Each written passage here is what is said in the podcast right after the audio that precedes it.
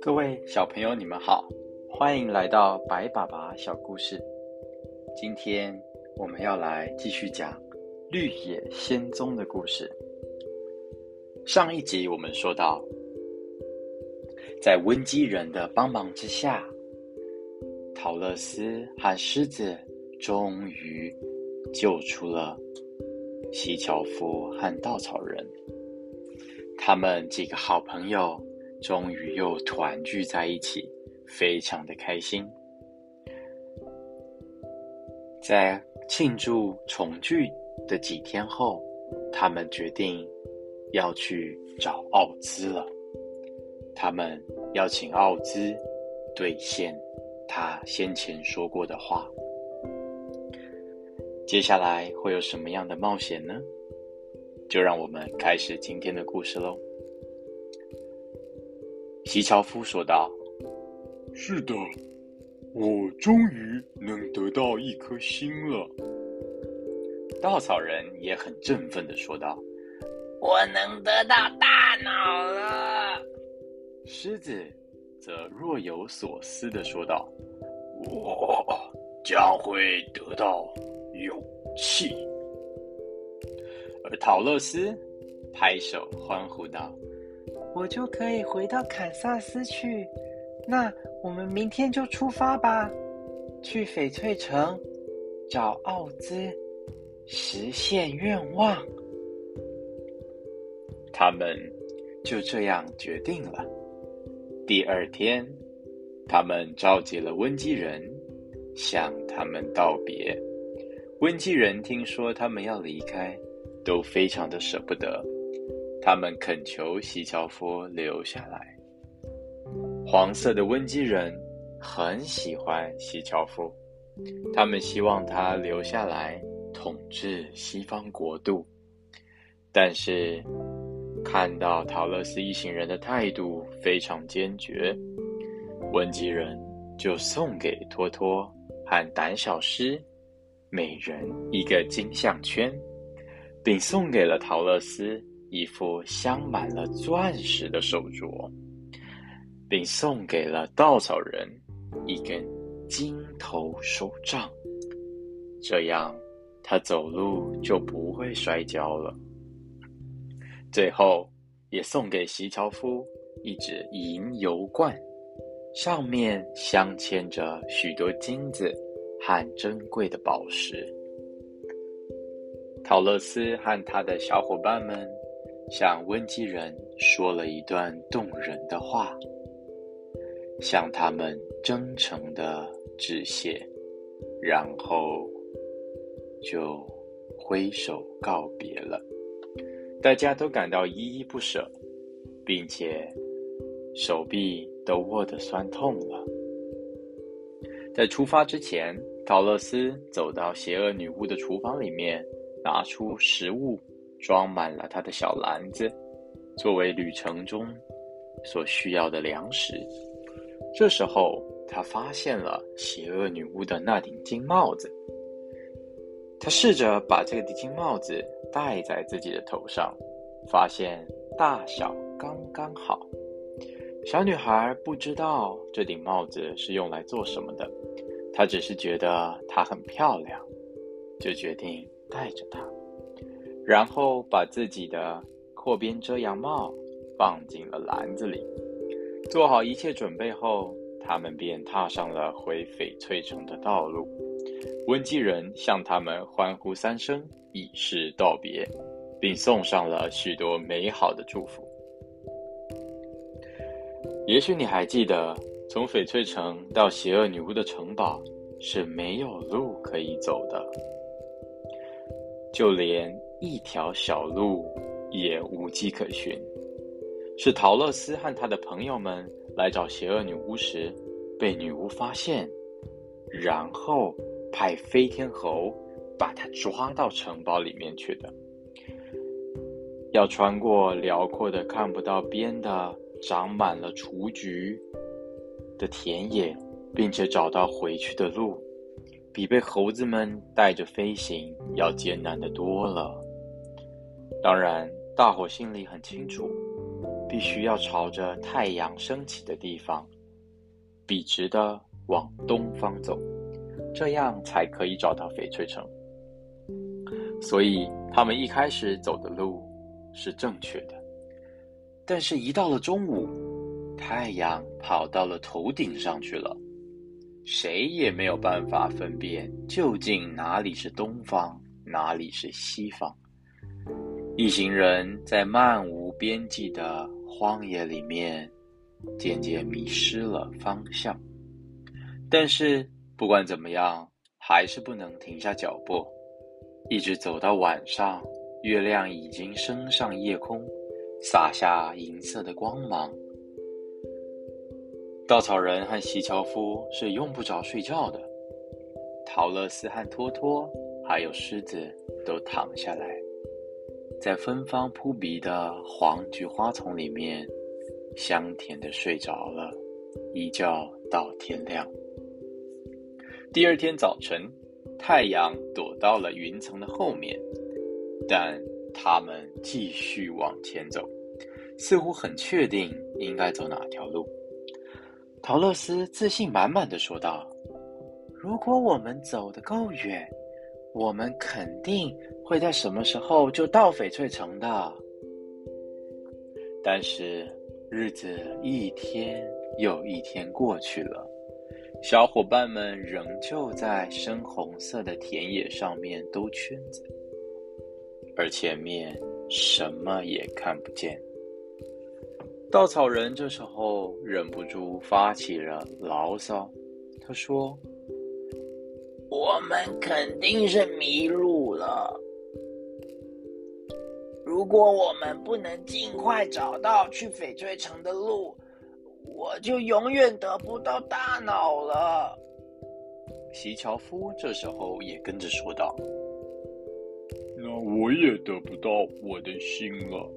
看来我是没有机会再见到奥兹了。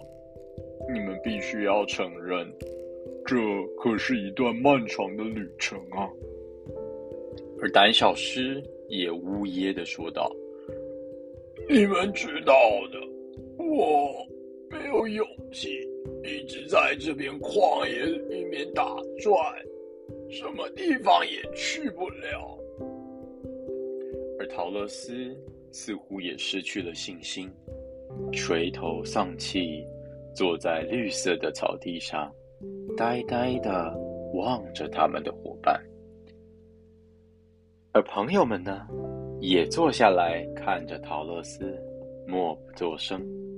就连托托也觉得这是他生平第一次感到很累，累到连头顶上的一只蝴蝶也没有力气去追了。此刻，小狗吐着舌头，气喘吁吁的看着它的主人，似乎在问：接下来该怎么办？小女孩想了一个办法，她说道。或许我们可以把田鼠叫来啊，也许他们能够找到去翡翠城的路。稻草人这时回应道：“他们一定可以的。”哎呀，我们刚才怎么就没有想到呢？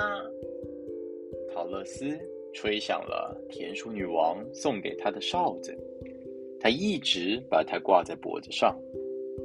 不一会儿。他就听见草丛里传来了稀稀疏疏、稀稀疏疏的脚步声，只见许多小灰鼠朝他跑了过来，而田鼠女王被涌在他们中间。她用尖细的嗓音叫道：“嘿嘿，亲爱的朋友们，有什么我能为你们效劳啊？”陶乐斯这时候不好意思的回答道：“我们迷路了。”您能告诉我们翡翠城在哪里吗？田鼠女王回答道：“当然可以了，但是那里很远啊。这些天你们一直在朝着相反的方向走，所以现在你们离翡翠城越来越远了。这时候，田鼠女王发现了陶乐斯头顶上的那顶金帽子，她连忙说道：“你为什么不使用这顶金帽子的魔力呢？可以召唤飞天猴，飞天猴会把你们带到翡翠城的，这对他们来说不费吹灰之力呀。没多久，你们就可以去翡翠城找奥兹了。”陶乐斯听到颇为惊讶，他说道：“我不知道这顶帽子还有这样的魔法，它究竟有什么样的魔法呢？”田鼠女王为陶乐斯解释道：“咒语就写在这顶金帽子里，不过你要是把飞天猴叫来，我就得先离开了，因为……”飞天猴很淘气，他们常常会恶作剧捉弄我们。陶乐斯听到便担心的问道：“那他们会不会伤害我呀？”“哦，不会的，他们必须服从拥有这顶金帽子的人。我们就先走啦，再见。”说完，他很快就跑不见了。所有的田鼠也急急忙忙跟在他的身后消失了。陶乐斯这才仔细观察起这顶金帽子来，只见帽子里面的夹层上写着一些字，这一定就是魔法的咒语了。小女孩认真的研究了一遍魔法的要领，然后把金帽子戴到了头上。陶乐斯左脚站立，喃喃自语道：“派普，派普，开罗。”稻草人这时不禁打断，问道：“你到底在说些什么呀？”但小女孩只是继续念叨，并且这次她是用右脚站立的。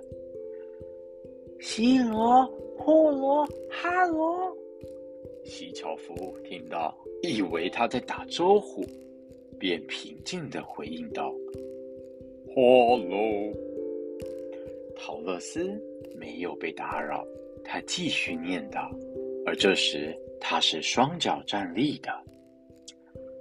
泽西、左西、泽克，刚刚念完咒语。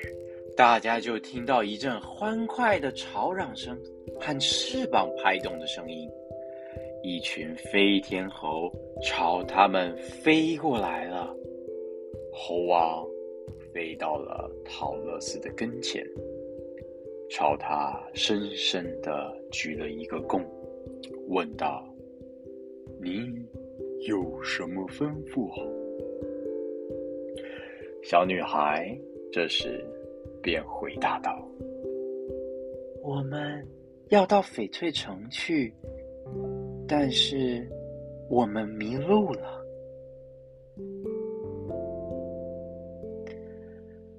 王听完，马上回答道：“我们会带你们去的。”刚刚说完，就有两只飞天猴扶起陶乐斯，让他坐在他们的手背上。带着小女孩开始飞了起来，而其他的猴子呢，就抓住稻草人、西樵夫和狮子。有一只飞天猴抓着托托去追赶他们，尽管托托一直扭动着身躯，挣扎想要咬它。西樵夫和稻草人一开始都害怕极了，因为他们还记得上一回。这些飞天猴可是把他们折磨惨了，但是他们很快就发现到，这一次飞天猴没有恶意，于是便任由飞天猴带领他们愉快的向前飞了，并且也好好的欣赏了底下这片美丽的田园和树林。好啦，各位小朋友，今天我们的故事就讲到这儿喽。接下来会发生什么样有趣的事呢？就让我们下次见喽。晚安，拜拜。